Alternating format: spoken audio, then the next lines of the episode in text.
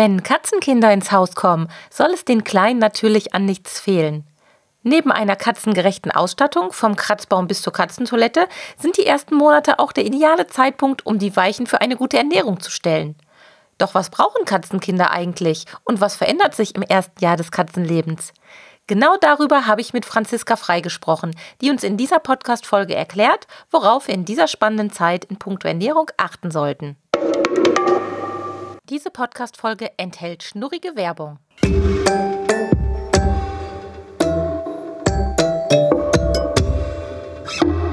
Der Miau Katzen Podcast. Der Podcast für Katzenfreunde, die ihre Katze wirklich glücklich machen möchten. Erfahre, wie du das Lebensumfeld deiner Katze verbessern und damit auch Probleme vermeiden kannst. Lerne, was deine Katze für ihr Wohlbefinden braucht und lausche schnurrigen Themen für dich und deine Katze. Hallo und herzlich willkommen zu einer neuen Folge Katzen Podcast. Ich habe heute Franziska Frei im Interview zu Gast. Und Franziska, ich muss wie immer ablesen, ist Scientific Content Manager seit 13 Jahren bei Royal Canin als Expertin für Tierernährung beschäftigt. Sie ist in der Schweiz zu Hause, wo sie ursprünglich die Ausbildung zur tiermedizinischen Fachangestellten absolviert hat und in diesem Beruf auch sechs Jahre lang mit viel Leidenschaft gearbeitet hat. Herzlich willkommen, Franziska. Ich hoffe, ich habe nichts vergessen bei der Vorstellung. Hallo Sabine, nein, hast du nicht. Vielen herzlichen Dank. Sind auch ein Sehr paar komplizierte Titel dabei, oder? Ja, ich versuche das immer möglichst äh, ohne Versprecher hinzubekommen, aber manchmal verknotet sich meine Zunge dabei. Aber ich freue mich, wenn ich das so hingekriegt habe. Ja, ich freue mich sehr, dass du heute bei uns bist und uns ein bisschen was zum Thema Ernährung und im Speziellen zum Thema Ernährung von jungen Katzen, von Kitten erzählen wirst. Denn Ernährung ist ja ein riesiges Thema. Und ich finde, es ist ein Buch mit sieben Siegeln für mich. Ich beschäftige mich persönlich echt nicht so gerne mit Ernährung, weil ich das so kompliziert finde. Da sind mir zu viele Zahlen mit von der Partie. Aber ich weiß natürlich, dass Royal Canin ganz viele tolle Produkte hat. Es gibt im Intro ja auch schon ein Werbehinweis. Ich sage es jetzt nochmal. Wenn ich hier Produkte nenne, ist das natürlich Werbung, aber wir wollen in erster Linie über die Produkte äh, nicht über die Produkte sprechen, sondern erstmal über die Besonderheiten der Ernährung von kleinen Katzen. Wie es denn da überhaupt los? Ich habe jetzt, sag ich mal, meine Babykatzen bei mir einziehen lassen. Oftmals kommen die ja vom Züchter oder aus dem Tierheim und kennen schon andere Nahrung als die, die ich mir vielleicht ausgepickt habe. Wie startet man am besten? Genau. Die Chance, dass das Kätzchen, das man sich nach Hause holt, schon irgendwas gefressen hat, ist ja doch relativ groß. Das gehe ich davon aus. Wichtig ist da, dass man zu Beginn auch diese Nahrung weitergibt. Weil es geht darum, wenn man sich vorstellt, dieses kleine Kätzchen, das kommt, wenn wir jetzt vom Züchter sprechen, beispielsweise aus einer Umgebung, in die es geboren wurde, die kennt es in- und auswendig, es kennt seine Geschwister, es hat seine Mama und wird dann in ein ganz neues Zuhause gebracht. Neue Leute, neue Umgebung, neue Gerüche, alles ist neu. Und da hilft es natürlich, wenn zumindest etwas vielleicht noch das gleiche ist. Und da ist die Nahrung ein sehr, sehr wichtiger Faktor. Weil man muss sich vorstellen, das Verdauungssystem des Kätzchen, das hat sich auch darauf eingestellt. Es weiß, diese Nahrung kommt, da hat so viele Proteine drin und so viele Fette drin und das Verdauungssystem hat sich bereits darauf eingestellt. Und das kann helfen, gerade zu Beginn, wenn alles neu ist für das Kätzchen, auch vorzubeugen gegen Durchfallerkrankungen und so weiter. Ich wollte gerade sagen, also Durchfall kennen, glaube ich, alle Katzenhalter von gerade so von der ersten Zeit, weil man da bestimmte Dinge auch ausprobiert, man versucht so seinen Futterweg zu finden und hier und da kommt es dann tatsächlich immer mal zu Durchfall. Und Durchfall ist halt nicht gut, weil da Sachen aus dem Körper rausgehen an Nährstoffen, die das kleine Kätzchen eigentlich ja braucht. Wie ist denn das? Wie wichtig ist denn die Ernährung im Kittenalter, also wirklich so die erste Ernährung. Also wir können uns alle vorstellen, die ist sehr wichtig. Wir kennen es von uns Menschen, von Menschenbabys. Da achtet man ja auch besonders drauf. Aber wie sieht es bei den kleinen Kätzchen aus? Ist eigentlich dasselbe. Also man muss sich vorstellen, um einen optimalen Start ins Leben zu haben für diese kleinen Kätzchen und auch für Gesundheit von Anfang an zu sorgen, ist die Ernährung ein sehr, sehr wichtiger Faktor. Und da natürlich die Zusammensetzung von Kätzchennahrung, die unterscheidet sich äh, zur Zusammensetzung von Nahrung für ausgewachsene Katzen, weil mhm. wir wollen unterschiedliche Dinge unterstützen. Bei kleinen Katzen du hast den Durchfall schon angesprochen, ist natürlich die Verdauung ein großes Thema. Weil die kleinen Kätzchen, die kommen noch mit einem unreifen Verdauungssystem zur Welt. Das heißt, das kann noch nicht alles verdauen, das ist noch nicht so ausgerichtet, dass es mit allem gut umgehen kann. Das braucht sehr hochverdauliche Nährstoffe. Das ist sehr, sehr wichtig. Es ist auch so, dass gerade Aspekte wie die körpereigenen Abwehrkräfte da noch eine Rolle spielen, weil auch das mhm. Immunsystem von Kätzchen, das ist noch nicht komplett ausgebaut, das ist noch nicht fertig, das kann noch nicht auf alles reagieren. Und auch hier kann man mit der Nahrung, indem man die ergänzt, beispielsweise mit ähm, Antioxidantien nennt sich das, also mit speziellen Nährstoffen, die unterstützen können im Bereich der körpereigenen Abwehrkräfte, ist das sehr, sehr wichtig, da etwas Spezielles zu geben. Hm.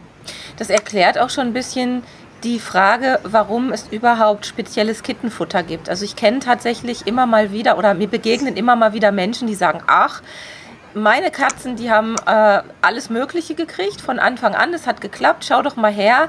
Die Katze ist gesund und munter. Die ist jetzt, keine Ahnung, vier, fünf, sechs Jahre alt. Aber wenn man es ja ein bisschen unterstützen möchte, ist es ja schon eine gute Idee, auf die Bedürfnisse der kleinen Katzen einzugehen. Wie sieht es mit Taurin aus? Taurin ist ja auch ein wichtiger Bestandteil vom Katzenfutter. Genau.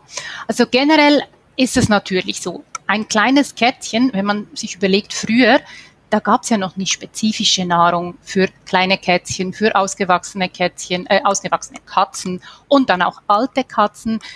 Wenn man sich den Bauernhof vorstellt, dort gab es, was es halt hatte. Ähm, aber man kann es ja immer eigentlich auch besser machen und man möchte es ja eigentlich auch besser machen für sein eigenes Kätzchen. Das ist Natürlich. ja, wie du vorhin schon den Vergleich gemacht hast, wie bei den Kindern. Man möchte nur das Beste. Und spezifisch Kätzchennahrung ist einfach darauf ausgerichtet, dass die Tiere sich eben noch im Wachstum befinden. Also es müssen Körpergewebe aufgebaut werden. Es muss Energie dafür da sein, damit das mhm. gemacht werden kann. Ja. Also ein Punkt, den man sich vielleicht noch gut vorstellen kann oder selber so ein bisschen draufkommt, ist, dass der Energiegehalt in Kätzchennahrung höher ist als in den mhm. meisten Produkten für ausgewachsene Katzen. Ganz einfach, sie brauchen die Energie, vor allem zu Beginn. Die müssen wachsen. Die werden von so kleinen Kätzchen zu großen Katzen irgendwann. Auch andere Nährstoffe, beispielsweise Proteine, also die Eiweiße, die sind immens wichtig. Proteine sind wichtig für den ganzen Aufbau von Gewebe, von Organen, aber auch von Muskulatur. Auch das kennen wir, wenn wir gerne Muskel aufbauen möchten. Man guckt, was so im Fitnessstudio da ist. Das sind meistens Proteine. Also das heißt, ja. das ist ein sehr, sehr wichtiger Aspekt, dass man das unterstützt. Du hast Taurin angesprochen. Das geht in die Proteine rein. Taurin ist ein Baustein vom Protein, ist eine Aminosäure und der ist sehr, sehr wichtig für Katzen. Das ist das, was die Katze zum Fleischfresser macht. Weil dieses spezifische Taurin, das kommt nur im tierischen Eiweiß vor. Und deshalb wäre es eine ganz, ganz schlechte Idee, sei das beim Kätzchen oder bei der ausgewachsenen Katze, eine Katze vegetarisch oder gar vegan ernähren zu wollen. Das würde nicht hinhauen, zumindest nicht, wenn man nicht irgendwie Taurin zusetzen würde. Das ist ein ganz, ganz wichtiger Hinweis und, und danke, dass du daran gedacht hast. Das hatte ich jetzt gerade nicht auf dem Schirm, als wir uns für dieses Thema Kätzchenernährung entschieden haben. Aber es ist ja tatsächlich so, dass man immer mehr Vegetarier, auch immer mehr Veganer bei uns Menschen findet und ein echter Trend. Und bei Hunden, das ist ja auch der riesige Unterschied zu Katzen, ist es scheinbar ja gut möglich, sie auch vegetarisch zu ernähren bei Katzen aber eben nicht. Und da darf man eben nicht die, äh, den Fehler machen, dass man sagt, ach ja, was bei Hunden funktioniert, wird wohl bei den Katzen auch funktionieren. Das geht also dann tatsächlich nach hinten los. Also ein sehr, sehr guter Hinweis. Mm, du bist gerade schon ein bisschen darauf eingegangen, was die Besonderheiten von Kittenfutter sind. Wenn wir jetzt hergehen und sagen, Kittenfutter, Erwachsenenfutter, kann ich denn auch der erwachsenen Katze noch gelegentlich Kittenfutter geben? Gibt es da Anwendungsfälle zu? Jein, kommt ein bisschen auf die ausgewachsene Katze drauf an. Ein großer Unterschied, wie ich schon erwähnt habe, ist die Energie oder der Energiegehalt von Kätzchennahrung. Mhm. Das heißt, so ein Babycat-Produkt hat meistens einen sehr hohen Kaloriengehalt, weil eben die Kätzchen wachsen müssen. Ausgewachsene Katzen die, ich sag mal, Idealgewicht haben, gut ernährt sind, alles prima ist, da kann es natürlich passieren, dass wenn man denen Kittennahrung gibt, dass die dann so ein bisschen in die Breite gehen, was man ja nicht unbedingt möchte. Also man es muss da schon sehr an. vorsichtig sein. Manchmal genau. möchte man das ja tatsächlich. Deshalb kam ich auch auf diesen Gedanken. Ist das eine Möglichkeit oder ist in Kittenfutter irgendetwas enthalten im Babyfutter, was einer erwachsenen Katze jetzt mal unabhängig von der Gewichtszunahme irgendwie schaden könnte?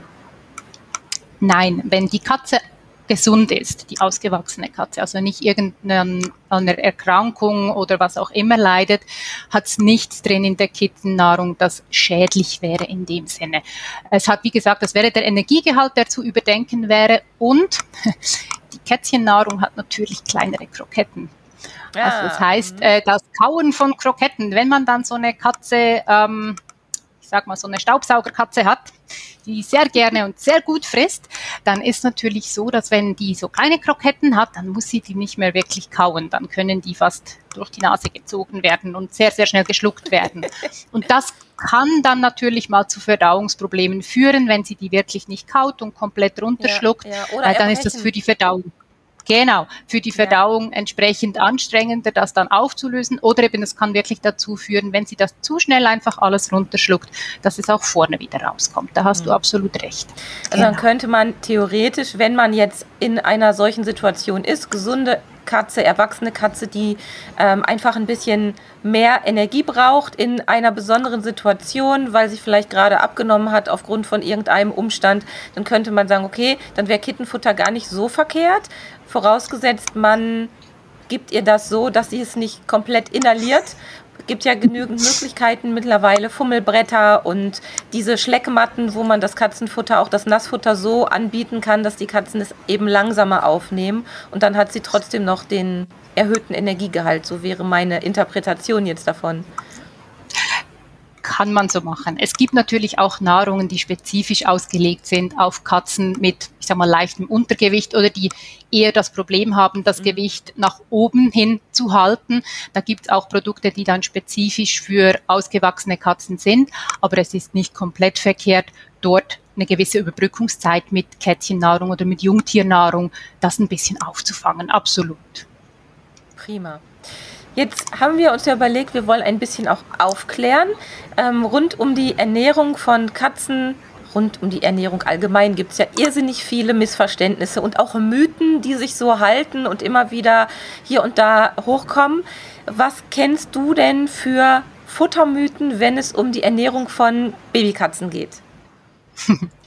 Es gibt viele, wie du schon gesagt hast, und es werden tendenziell eher mehr als weniger, weil eben es befassen sich sehr viele mit der Ernährung, was ja generell eine gute Geschichte ist. Das, das hilft allen, also in erster Linie den Tieren. Aber es gibt dann auch so Auswüchse. Ich denke, das ist zum Teil fast, fast was ja, Menschliches oder was, das wir halt kennen. Wir leiten so ein bisschen von uns ab. Also wir projizieren Dinge auf Katzen oder Hunde, die eigentlich mehr von uns auskommen. Und wenn ich mir das bei Katzen oder Kätzchen, das bezieht sich eigentlich auf beide, ähm, vor Augen führe, ist wahrscheinlich der größte Mythos oder das größte Thema jeweils die Geschichte mit den Kohlenhydraten oder dem Getreide in der Katzennahrung. Weil, wir haben vorhin schon mal darüber gesprochen, Taurin und Katze braucht tierische Proteine oder braucht Fleisch, wenn man so will. Ähm, das macht sie zum obligatorischen Fleischfresser, wie das so schön heißt. Also die Gattung der Katze gehört zu den obligatorischen Fleischfressern. Mhm. Das heißt zwar, dass sie eben tierisches Protein braucht. Es heißt aber im Umkehrschluss nicht, dass sie pflanzliche nicht verdauen kann. Das steht mhm. auf dem anderen Blatt Papier. Es ist so, dass Katzen können Eiweiße, sowohl pflanzliche als auch tierische, sehr gut verdauen, wenn das eine hohe Qualität an Rohstoffen ist. Einzig das Taurin muss spezifisch aus dem Fleisch oder eben aus dem tierischen äh, Protein kommen. Die oder nicht die, sondern das Enzym, das nötig ist, um zum Beispiel eben Stärke, also der verdauliche Anteil, der Energie liefert, von Kohlenhydraten verdauen zu können, dieses Enzym, das haben auch Katzen. Also es ist nicht so, dass Katzen keine Stärke verdauen können. Es ist nur so, dass dieses Enzym, das bildet sich erst. Wenn die Katzen ganz klein sind, wenn die noch Muttermilch trinken, dann können sie keine Stärke verdauen. Dann können sie Milchzucker verdauen. Das ist auch einiges wichtiger zu dem Zeitpunkt, weil den kriegen sie als Energiequelle. Aber der fällt ja irgendwann weg. Dann bildet sich dieses Enzym, das Milchzucker abbauen kann, zurück und das das Stärke abbauen kann. Das nennt sich auf Gescheit Amylase. Das bildet sich dann. Und dann hat die Katze das, genau wie wir das haben oder auch der Hund das hat. Von dem her ist es ein Mythos, dass Katzen solche Kohlenhydrate oder eben die Stärke daraus nicht verdauen können. Dem ist nicht so. Und wenn wir bei dem, ja. Na, äh, ich, ich, nee, erzähl mal weiter. Wahrscheinlich gehst du genau dahin, wo ich hin will. Wäre möglich. Wenn wir im Bereich von äh, Getreide sind, ist etwas, das da auch immer wieder reinspielt, sei das bei Katze oder bei Hund, die Allergie darauf. Also dass mhm. man immer wieder liest, uh, Getreide, das ist ganz schwierig in Katzen- oder Hundenahrung, weil das führt zu Allergien. Generell ist das so, eine komplette Getreideallergie im, im, im Ganzen, also auf alle Getreide, das gibt sowieso in dem Sinne nicht. Eine Allergie auf ein einzelnes Getreideeiweiß, und was ich jetzt da mal rauspicke, ist das, wovon wir als Menschen immer sprechen, das Weizengluten, also der Eiweißanteil aus dem Weizen. Das ist möglich. Genauso aber kann eine Katze oder ein Hund auf ein Eiweiß aus dem tierischen Bereich reagieren mit einer Allergie.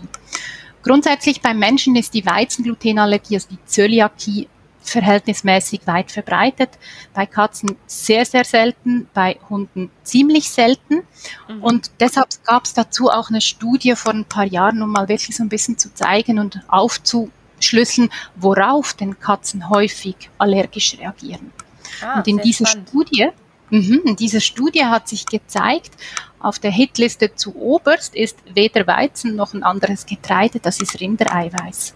Also mhm. die Katzen in der Studie, die meisten davon haben auf Rindereiweiß reagiert.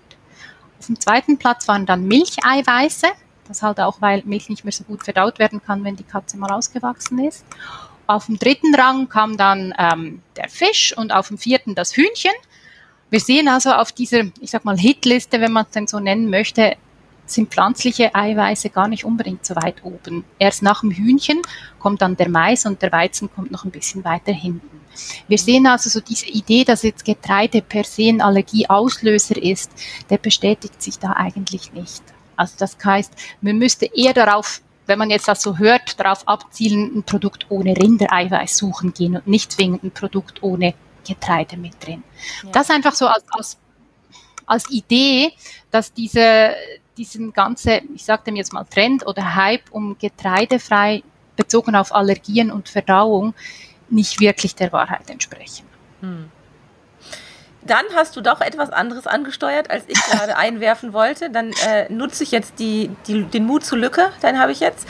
Ähm, Katzen und Milch, Kätzchen und Milch. Ich manchmal amüsiert es mich, aber oft ärgert es mich auch, dass eigentlich überall, wo Katzen abgebildet werden, auch in Kinderbüchern vor allem, das Bild von der Katze, die am Milchtopf schlägt, ist nicht wegzubekommen. Das ist ganz lustig.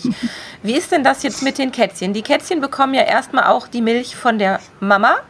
Und wann ist denn so der Zeitpunkt, wo sich dann eine Laktoseunverträglichkeit entwickelt? Kann man das in etwa sagen, in welchem Alter das so ist? Ja und nein. Das ist eine ganz lustige Geschichte mit diesem Eiweiß aus der Milch oder auch dem Milchzucker und dessen Abbau. Wie eingangs schon gesagt, eben zu Beginn können Sie das natürlich verdauen, müssen Sie ja können. Man muss sich aber bewusst sein, das, was wir den Kätzchen an Milch geben, wenn wir ihnen selber Milch geben, das ist häufig Milch von der Kuh oder von mhm. der Ziege oder irgendwie sowas, das, was wir halt im Kühlschrank haben. Und die Zusammensetzung von Kuhmilch und Katzenmilch ist relativ weit voneinander entfernt, weil mhm. Katze, Fleischfresser, wenn wir dabei bleiben wollen, Kuh per se Pflanzenfresser, das heißt, die Zusammensetzung ist ganz unterschiedlich. Und beispielsweise der Laktosegehalt, der Milchzuckergehalt ist ein Vielfaches höher in Kuhmilch als in Katzenmilch. Das ist auch etwas, was dann oh, zu mhm. Durchfallerkrankungen führen kann beispielsweise. Was dieses nicht mehr abbauen können oder zum Schluss vielleicht sogar eben in der Allergie münden ähm, auf diese Milch. Das passiert eigentlich so von dem Zeitpunkt an, wenn die Mutter oder das Mutterkätzchen oder die Mutterkatze beginnt, ihre Jungen nicht mehr wirklich säugen zu lassen. Das beginnt so im Alter von drei, vier Wochen. Da beginnt, wenn wir jetzt vom Züchter sprechen, der Züchter seinen kleinen Kätzchen langsam aber sicher auch mal feste Nahrung, wobei fest ja, Feuchtnahrung natürlich, nicht irgendwelche harten Kroketten, die haben ja noch keine Zähne, hinzustellen, damit sie sich daran ja. gewöhnen. Wenn die Kätzchen dann umgestellt sind, komplett auf diese, ich sag mal, feste Nahrung, dann verschwindet dieses Enzym bis zum Alter von zwölf Monaten komplett eigentlich, wenn sie mhm. keine Milch mehr kriegen. Jetzt hat man vielleicht im Hinterkopf, man läuft ja immer mal wieder an einem Bauernhof vorbei, dort hat es so große Schüsselchen mit Milch und Brot drin. Und das ist für die Katze. Und wenn wir das überlegen, müssen wir sagen, gut, Brot, Milch, Katze, passt nicht so ganz. da diese Katzen aber von Beginn weg, also die haben zuerst Muttermilch und dann kriegen die ein Leben lang irgendwo noch Milch dazu. Bei denen verschwindet dieses Enzym nicht. Das heißt, da bleibt es, weil es ist immer Milch da. Aha, dann können okay. die ein Leben lang relativ gut damit umgehen. Nicht alle gleich gut und äh, ja. nicht alle super, aber da dieses Enzym dann durch, dadurch, dass es noch genutzt wird, eher bleibt, können sie besser damit umgehen.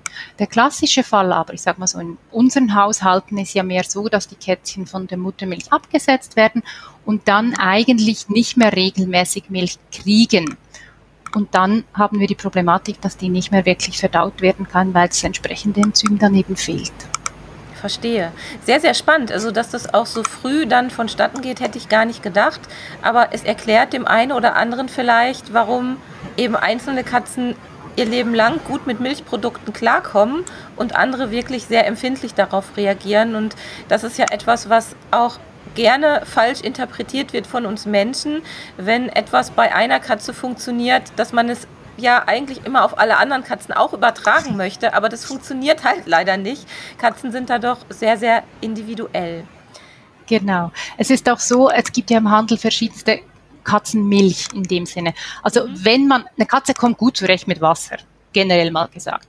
Wenn man jetzt aber aus einem speziellen Grund etwas geben möchte, es kann ja mal sein, dass eine Katze oder durch eine Erkrankung oder was auch immer beispielsweise Tropfen benötigt. Und wenn man die so ein kleines Schälchen Katzenmilch spezifisch aus dem Fachhandel reingibt, ist das immer noch die bessere Idee, als klassische Kuhmilch aus dem Kühlschrank zu nutzen. Mhm. Also weil es einfach schon da für die Verdauung und für den ganzen Organismus ist. Genau, es ist auf die Kätzchen ausgerichtet, was die Kuhmilch in ihrer Zusammensetzung her nicht ist. Sehr spannend, ein sehr guter Tipp, vielen Dank.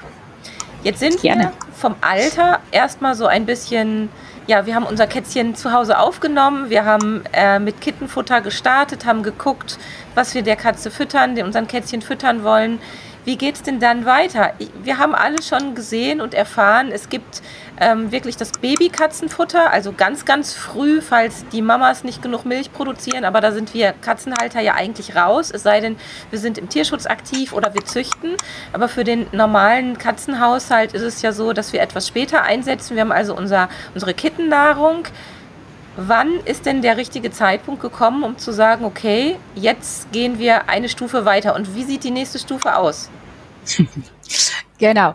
Also Kätzchen, wie du schon richtig gesagt hast, die wachsen so ein bisschen, man kann sagen, in zwei Wachstumsphasen. Die erste, die ist so von der Geburt bis zum vierten Monat. Da kann ein kleines Kätzchen auch gut schon mal beim neuen Besitzer sein, natürlich. Mhm. Und das ist so ein bisschen die intensivste Wachstumsphase. Da passiert am meisten, was Größenwachstum angeht, was Ausbilden von Organen, Haut, Fell und so weiter angeht. Das heißt, da hat man eine Nahrung, die sehr, sehr hoch ist im Energiegehalt, um das alles abdecken zu können. Und in der zweiten Wachstumsphase, die dann so nach dem vierten Monat beginnt, bis bei den meisten Katzen zum zwölften Lebensmonat, also bis zu einem Jahr. Auch dort haben wir noch ein Wachstum, also alle die Katzen haben und ich gehe mal davon aus, unsere Zuhörer haben alle Katzen zu Hause. Äh, die mal. wissen, dass ich denke doch, und sonst haben sie es hoffentlich bald. Genau, ähm, davor das ist auch eine gute Option, ja. Genau. Ähm, das heißt dann in der zweiten Wachstumsphase passiert auch noch so einiges im Körper, sei es mhm. Wachstum, aber auch weiteres Ausbilden von beispielsweise Muskulatur und so weiter, weil in der zweiten Lebensphase bewegen sie sich natürlich auch viel mehr. Die werden aktiv, gehen auf Abenteuerreise, erkunden Dinge, springen hoch und runter. Das heißt, wir haben da immer noch einen höheren Energiebedarf, einfach mhm. weil sie noch wachsen und sich dann mehr bewegen. Generell kann man sagen, dass ein sehr großer Teil der Katzen mit einem Jahr ausgewachsen ist. Es gibt Ausnahmen, um eine zu nennen, ist beispielsweise die Maine Coon Katze. Die, die mhm. so ein bisschen mit Katzen bewandert sind, die wissen, das sind jetzt nicht die kleinsten Katzen. Also so eine Maine Coon Katze von einem großen Schlag, sage ich mal, die kann also locker acht Kilogramm auf die Waage bringen, wenn nicht zehn. Und da sprechen wir nicht von Übergewicht, sondern wirklich halt von ausgewachsenem Gewicht von diesen Katzen. Und so große Katzen, die wachsen länger. Ist ähnlich wie bei den. Hunden. Also eine Maine Coon Katze, die ist etwa 15 Monate im Wachstum, bis sie wirklich ausgewachsen ist schlussendlich. Die hat auch noch ein paar andere spezifische Bedürfnisse, sage ich mal. Also auch hier kann man im Kittenalter beispielsweise auch mit der Nahrung bereits unterstützen, was Knochen- und Gelenksgesundheit angeht, weil große Katzen ähnlich wie große Hunde auch so ein bisschen mehr dazu neigen, vielleicht mal Probleme im Bereich der Gelenke zu haben. Aber sonst generell ein Jahr ist das denn so? Ich kenne das von Hunden, dass wenn man bestimmte Nährstoffe füttert und das Wachstum zu schnell angeregt wird, dass das zu schnell wachsen dann auch nachteilig für die Entwicklung ist. Ist das bei Katzen genauso? Es ist bei Katzen ein bisschen weniger das Problem, einfach weil sie generell nicht so einen, ich sag mal, so einen hohen Wachstumsfaktor haben wie Hunde. Katzen mhm. kann man sagen, die haben so plus minus von Geburt bis ausgewachsen Gewicht etwa einen Faktor 20, also das ihr Gewicht verzwanzigfachen. Das entspricht etwa dem von Hunden bis zu einem Endgewicht von 10 Kilogramm. Auch bei den kleinen Hunden haben wir nicht so die Problematik mit den ähm, zu schnellen Wachsen. Es kann mal sein, ist aber eher selten. Das ist eine Problematik, die man vor allem bei großen Hunden kennt, die dann so einen Faktor von 70 oder 100 haben auf ihr Geburtsgewicht und dann auch bis zu zwei Jahre lang wachsen. Ja. Es ist sicher nie schlecht, das ein bisschen im Auge zu behalten, aber die Wachstumsraten von Katzen sind zum Glück nicht ganz so empfindlich wie die von großen Hunden. Ja, das ist ja schon mal gut zu wissen. Ähm, wenn wir jetzt ähm, unsere Kätzchen haben, ein Jahr lang können die tatsächlich das Kittenfutter bekommen oder gibt es dann noch was dazwischen, was wir beachten müssen? Kommt ein bisschen drauf an, was da dazwischen kommen könnte, wäre eine Kastration. Kommt ein bisschen drauf an, wann man das machen lässt. Ähm, da fragt man am besten den Tierarzt, was sich empfiehlt, auch vom Entwicklungsstand des Kätzchens oder des Katers, je nachdem, was man dann zu Hause hat, was sich da am besten empfiehlt. Ähm, wenn das dann der Fall ist, noch vor einem Jahr, dass man das Kätzchen kastriert, dann muss man ein bisschen das Gewicht im Auge behalten. Weil wenn wir uns die Kastration anschauen, einerseits ist das natürlich mal ein Eingriff in den Körper und ein Eingriff vor allem in den Hormonhaushalt. Und das hat relativ, wie soll ich sagen, schwerwiegend, fast wortwörtlich, kann schwerwiegende Auswirkungen haben auf die Katze. Und zwar ist es so, das ist ein bisschen speziell. Ähm, wenn eine Katze kastriert wird, hat das, wie gesagt, im Stoffwechsel einen Einfluss, vor allem durch die Hormone, die dann wegfallen, die nicht mehr produziert werden. Die führen dazu, dass, also sage und schreibe, etwa 48 Stunden nach der Kastration die Katze zwischen 10 bis 20 Prozent mehr Hunger hat als vorher. So und das viel? passiert einfach so viel. Das hätte ich nicht und gedacht. das ist viel, oder? Das, wenn man ja, sich das so ja. vorstellt. Schon. Man weiß nicht ganz, ganz genau, woran es liegt. Also in der Forschung ist man so ein bisschen auf der Spur, dass wohl die Sexualhormone irgendwo so ein bisschen einen appetitregulierenden Effekt auch haben, weil gerade was die weiblichen Tiere angeht, eine Trächtigkeit am besten vonstatten geht, wenn das Tier Idealgewicht hat und nicht übergewichtig ist. Mhm. Und deshalb geht man davon aus, dass das eventuell in dem Bereich zu suchen oder zu finden ist, diese Erklärung. Aber nichtsdestotrotz, die haben einfach mehr Hunger. Und das wäre jetzt das eine, aber das andere, was auch noch dazu kommt und das jetzt nicht unbedingt förderlich ist, ist, dass der Bedarf an Energie nach der Kastration sinkt. Und zwar um fast 20 Prozent oder um die 20 Prozent.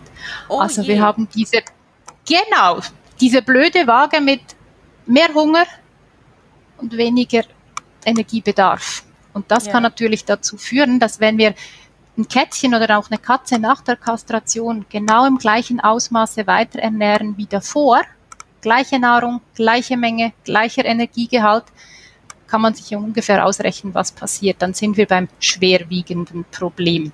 Also das ja. heißt, dass eine Katze nach der Kastration zu Übergewicht kommt oder Übergewicht ansammelt, die Chance ist relativ groß. Und deshalb ist es wichtig, auch wenn man junge Kätzchen oder noch nicht ausgewachsene Katzen kastriert, dass man einfach das Gewicht im Auge behält. Ich würde sie, wenn man sie, keine Ahnung, mit sechs Monaten kastriert, jetzt noch nicht direkt auf eine Adultnahrung umstellen, also für ausgewachsene Katzen. Ich würde im Wachstumsbereich bleiben. Wenn man sieht, dass trotzdem so eine gewisse Gewichtszunahme kommt, gibt es auch im Bereich für wachsende Katzen eine Nahrung spezifisch für kastrierte Jungkatzen. Also auch da hat man die Möglichkeit einzugreifen. Jetzt stelle ich mir nur gerade vor, oder ich denke zurück, so muss ich sagen, ähm, unser Kater Pauli, der hatte immer einen ganz guten Appetit und da ist, glaube ich, genau das passiert, was du gerade beschrieben hast. Also er war ein kleiner Kerl, er ist gewachsen, wir haben ihn kastrieren lassen und danach ist er immer und immer, immer schwerer geworden. Und jetzt ist ja die Frage, wenn die Katzen, also mit sechs Monaten Kastration ist ja, ich sage jetzt mal so Durchschnitt, so vom Alter, wenn man sagt, okay, ähm, die Katze wächst danach noch, wie kann ich denn dann erkennen, ob es jetzt eine ungesunde Gewichtszunahme ist oder nur eine Zunahme aufgrund des Wachstums, weil die Katzen werden ja dann auch noch, bis sie ausgewachsen sind, sowieso noch mal ein bisschen schwerer. Kann man da irgendwas erkennen? Hattest, hättest du da einen Tipp? Habe ich, ja. Und zwar ist es so, es gibt, das kriegt man beim Tierarzt beispielsweise, so ein Tool, das nennt sich Body Condition Score. Mhm. Das ähm, ist eben etwas, das sich nicht nur auf das reine Gewicht abzielt, also nicht nur Katze auf die Waage und sie hat jetzt mehr Gewicht, aber ob, ob, das jetzt noch passt oder nicht, ist vielleicht nicht so einfach zu erkennen. Man kann sich auch vorstellen, Langhaarkatzen, da ist mal viel Fell drumherum, also wie viel Katze da wirklich drunter ist, kann man Schwierig sich noch erschrecken. Ja. Genau. Und dieser Body Condition Score, das ist eine Art ein Abtasten. Also da gibt es einen Score, der hat neun Punkte von zu mager zu wirklich zu schwer.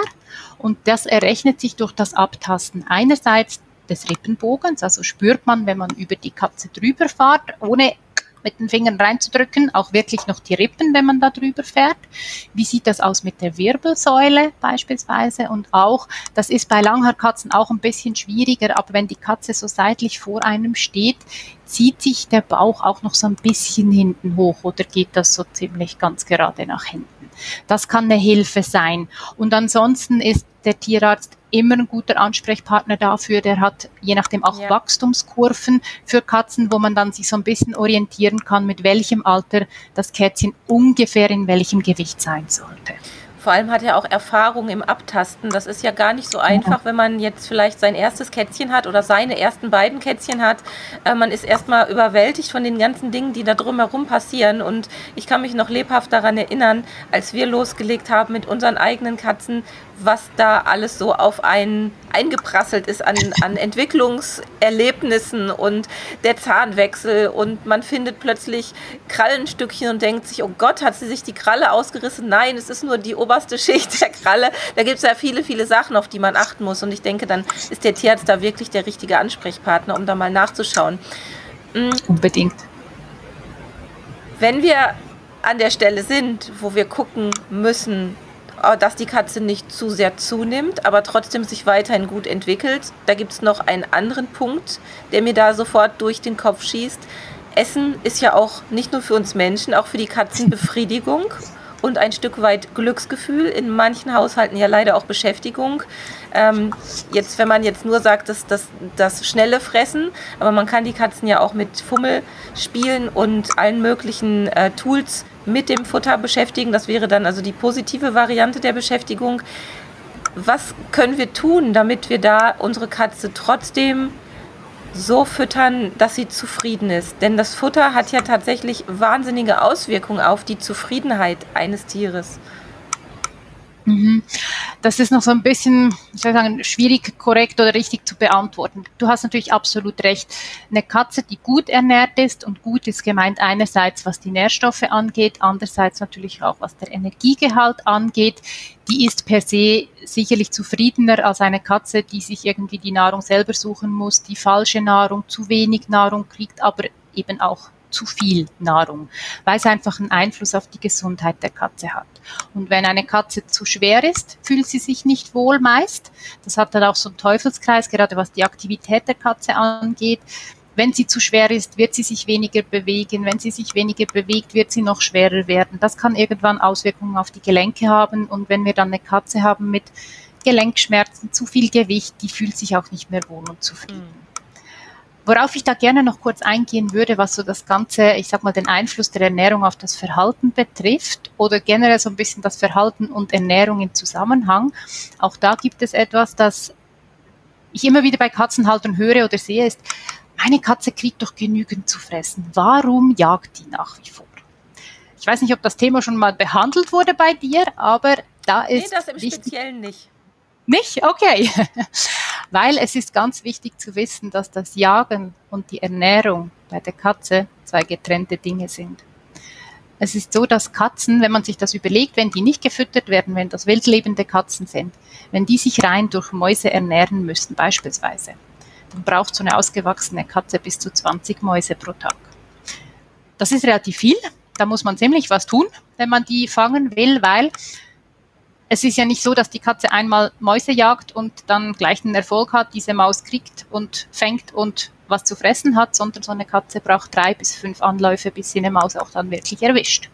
Ja. Wenn jetzt eine Katze erst jagen gehen würde, wenn sie Hunger hat, dann ist es eigentlich zu spät, wenn man es genau nimmt. Sie würde jetzt nicht gerade verhungern, aber bis sie dann wirklich genügend Energie zu sich nehmen könnte, wäre sie eigentlich zu spät dran. Und deshalb ist das von Natur aus so, dass dieses Jagdverhalten mit dem Fressen nicht groß Zusammenhang hat. Also man kann eine Katze nicht satt und zufrieden füttern und damit das Jagdverhalten unterdrücken.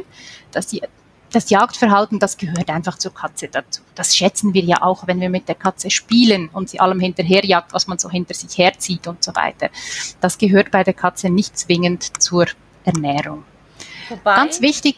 Entschuldige, wobei die satte Katze trotzdem tendenziell ja etwas weniger jagt. So also hat man es ja jetzt zumindest, was äh, in Richtung Vogelschutz auch geht und, und Nagerschutz draußen geht, um, wenn man die Katze so als kleines Raubtier betrachtet, ähm, ja herausgefunden, dass die Katzen, die satt sind, einfach nicht ganz so viel äh, tatsächlich dann jagen. Aber es hört eben nicht ganz auf. Das ist ja das, was wir auch beobachten, weil unsere Katzen zu Hause sind ja hoffentlich alle satt und zufrieden und trotzdem jagen sie und spielen sie mit uns. Und viele Tierhalter wissen ja auch, dass die Katzen gerne auch mal was von draußen mit nach Hause bringen, obwohl sie ein gefülltes Näpfchen haben. Mhm. Genau, es ist natürlich auch so, wenn die Katze gesättigt ist, dann ist sie im Normalfall für einen Moment auch wirklich zufrieden, legt sich dann meistens auch irgendwo hin, dann kann man sich ausruhen und verdauen und in der Zeit ist natürlich das Jagen nicht zuvorderst im Kopf, da hast du absolut recht.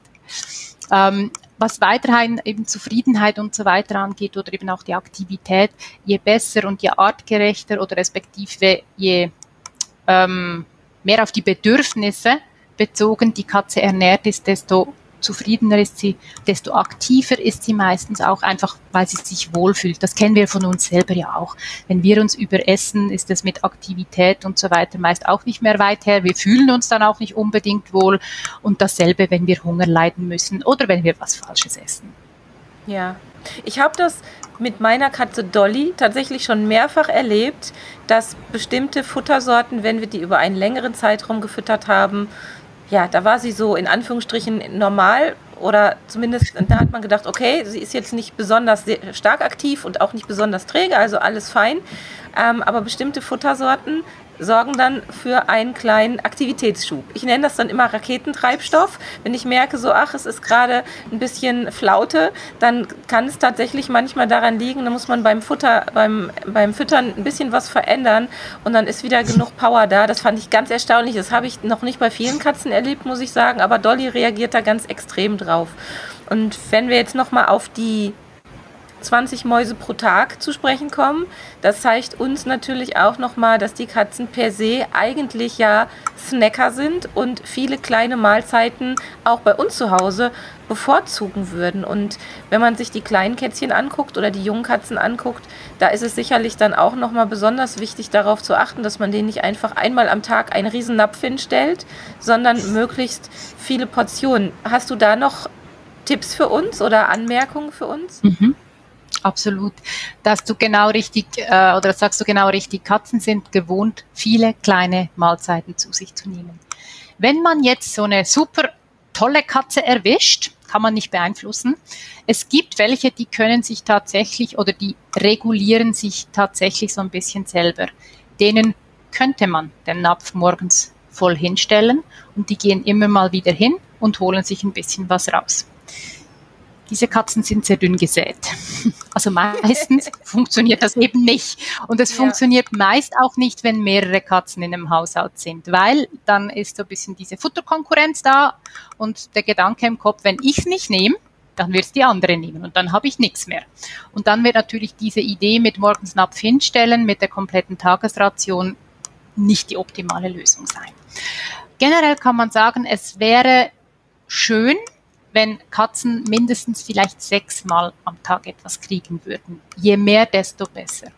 Ja. Dafür kann man verschiedene Sachen anwenden. Das eine ist, Trockennahrung eignet sich sehr gut für Futterspiele oder eben, du hast auch schon das Fummelbrett erwähnt beispielsweise. Es gibt auch Futterbälle, wo die Katze vor allem auch noch ein bisschen was tun muss, also wo die Fresszeit verlängert wird, dass das nicht eben einmal staubsaugermäßig eingezogen wird innerhalb von einer halben Minute, sondern dass die wirklich minutenlang diesen Spielsachen hinterherrennen kann. Es gibt auch spezifische so, ich weiß nicht, ob die alle so sind, aber Futterbälle, wo man die Größe der Löcher oder die Anzahl der Löcher variieren kann. Also, dass es zu Beginn, wenn die Katze lernt, damit umzugehen, sehr viele große Löcher hat und da immer wieder was rausfällt und man dann immer mehr Löcher zumacht, bis zum Schluss nur noch sehr wenige sind und die Katze wirklich dieses Ding durch die halbe Wohnung donnern muss, um irgendwas zu fressen zu kriegen.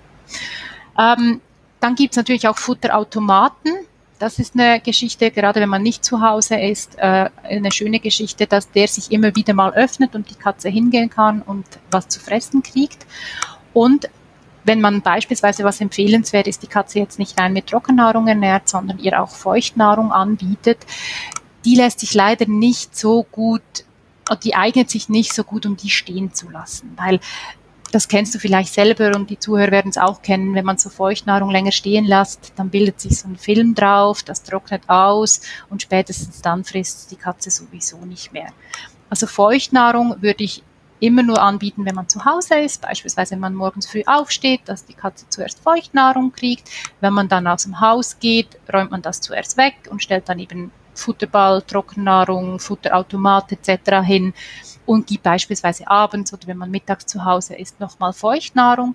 Wichtig da ist, auch wenn man die Nahrung über den ganzen Tag verteilt, dass man damit nicht einfach die Menge dann erhöht. Das ist auch so ja. etwas, das halt schnell dann mal passiert, sondern dass man sich wirklich sagt, meine Katze braucht pro Tag, mache ich ein Beispiel, zwei Portionen Feuchtnahrung, so frische Beutel, 80 Gramm, etwas in die Richtung und XY, 40, 50, je nach Trockennahrung, Gramm Trockennahrung das sollte man dann nicht überschreiten vom, von der Gesamtmenge her. Das ist einfach sehr wichtig noch dazu. Und da vertut man sich leider sehr, sehr schnell, gerade beim Trockenfutter, was so eine extreme Energiedichte hat.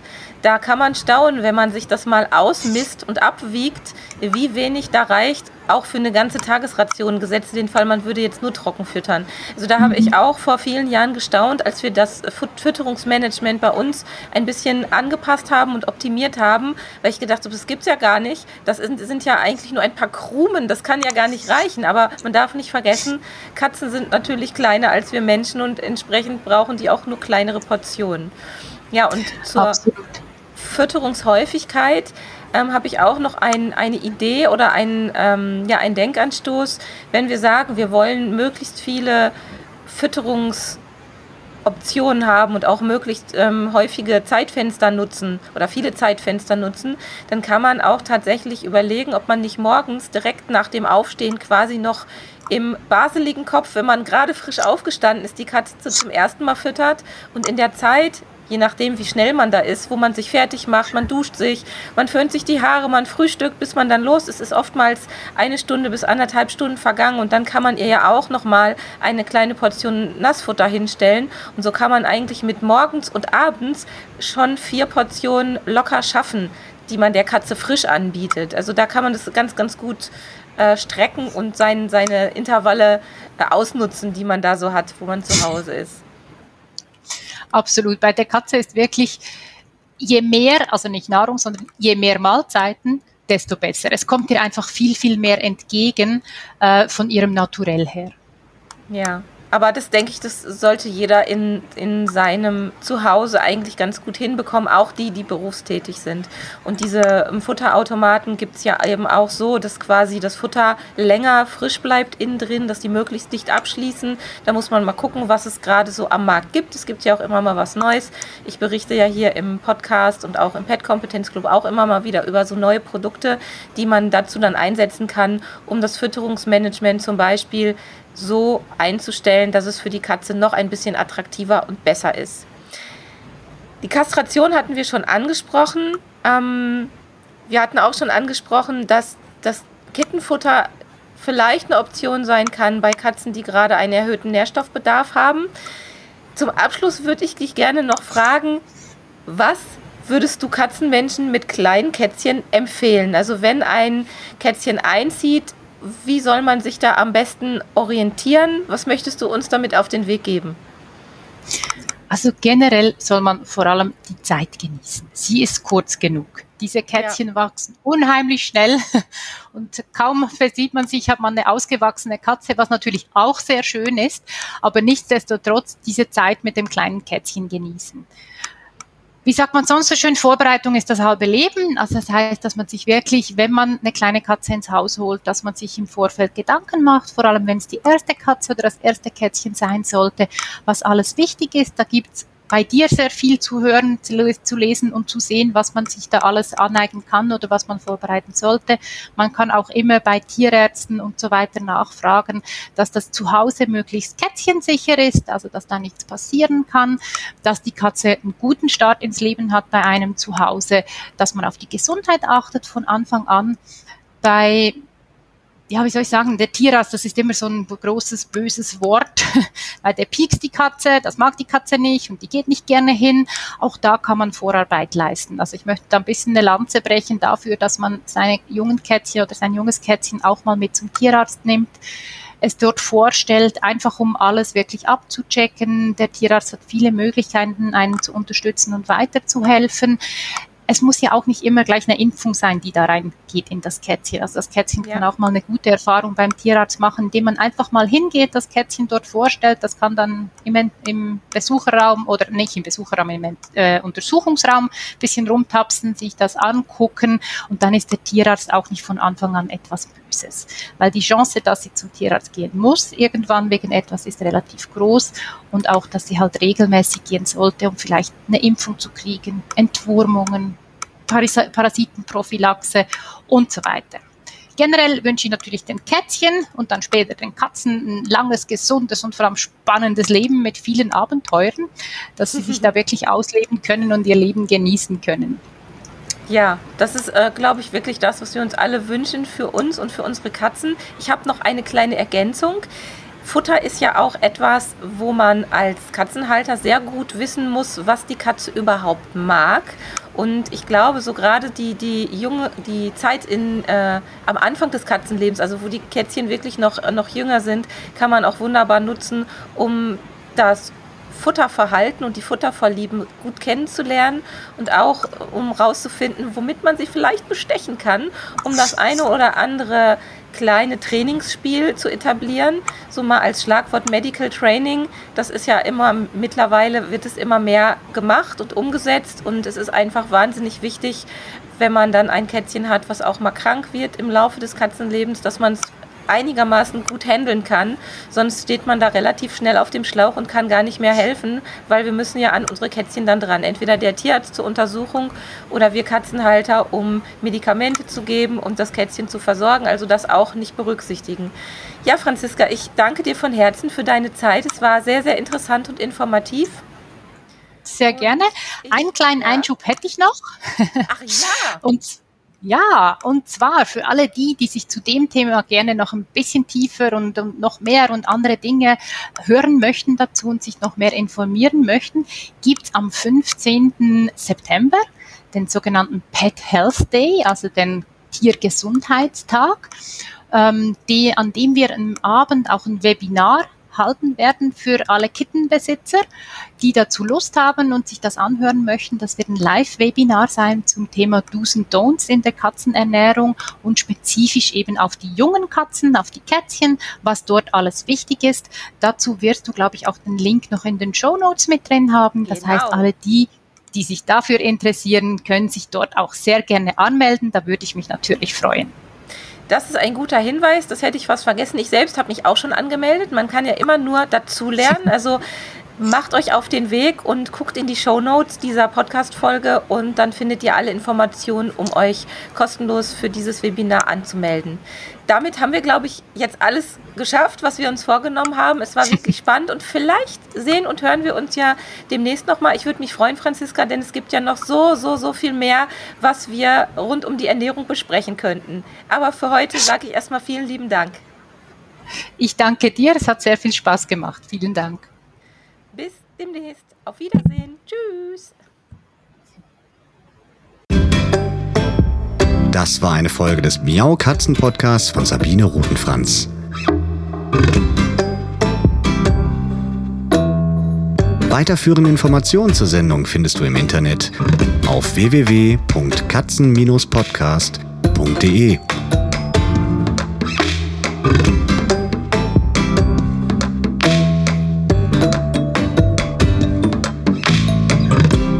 Und jetzt aus die Maus.